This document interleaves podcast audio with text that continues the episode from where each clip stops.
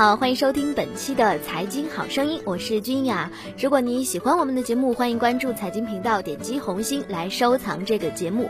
想要进一步的加入我们呢，欢迎加入《财经好声音》的 QQ 群三六幺六六五零五九三六幺六六五零五九。好了，还是先来开始今天的节目。不管是升官发财，还是经商致富，致富者的共性就是哲学。其一是致富哲学，其二是人生哲学。从这两个角度来看啊，《万达哲学》这本书记录了一条中国的首富之路。不久前公布的福布斯富豪榜宣布，万达集团王健林以二百四十二亿美元的身价位居亚洲第三，超越马云，成为中国首富。对于王健林来说呢，这个时候出自传为时尚早，但是呢，出版社已经迫不及待地编辑了这本《万达哲学》。因为首富的成功之路是当今时代坊间关注的热点，古今中外每个时代都有一条主导性的致富阶梯，致富者的足迹呢也反映着时代的脉搏。二零一四年初，《华尔街日报》的一篇文章当中选出了全球一千年的一百位超级富豪，中国呢共有七人上榜，这七个人当中呢共有三大贪官刘瑾、和珅、宋子文，两大豪强成吉思汗、忽必烈。只有一个是商人，就是当年广东虎门的十三行首领吴秉鉴，堪称红顶商人之最。他的英文名字就叫做官。自古以来啊，中国的致富阶梯主要是升官发财。如今时代变了，王健林和马云从商致富。而且赚的是阳光下的财富，令人心服口服。无论是升官发财，还是经商致富，经商者有人做生意，有人做企业。而王健林的经商哲学是产业创新，要做就要做第一，还要与众不同。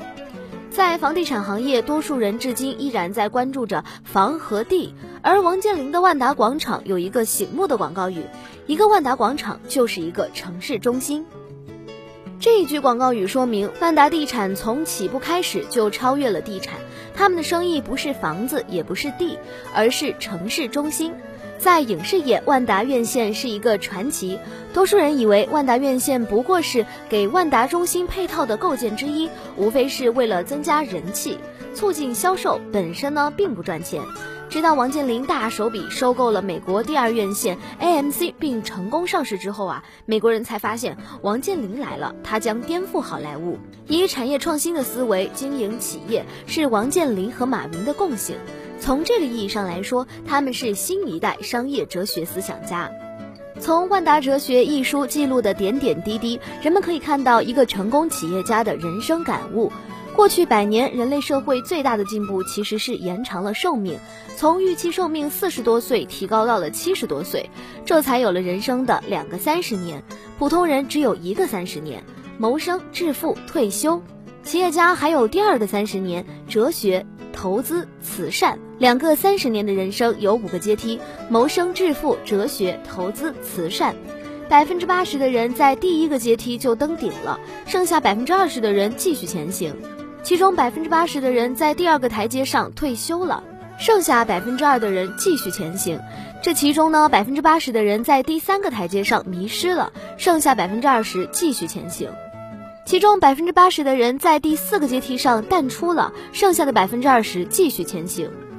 致富者的终极目标是慈善，比方说像王健林所说的，做一个慈善家是我的梦想。很多人以为慈善就是捐款，捐给政府才是慈善。其实啊，恰恰相反，政府性的慈善容易滋生腐败，私人性的慈善才是社会的良知。只有在私人性慈善不足的社会，人们才不得不选择政府性慈善。市场经济不仅创造贫富悬殊，而且引领富人投资从善，投资创造就业，驱动创新；慈善创造未来，扶危救困。王健林的慈善捐赠代表了慈善产业化的方向，让慈善创造未来。所以，他捐巨款重建南京大报恩寺，为修行者构建心灵家园；他捐巨款资助国家足球队，让年轻人体质康健。万达哲学记录了一个世界级企业的成长和一位中国首富的人生，成功不可复制，善行自在人间。好了，以上就是今天财经好声音的全部内容，感谢各位的收听，我是君雅，我们下期节目不见不散喽。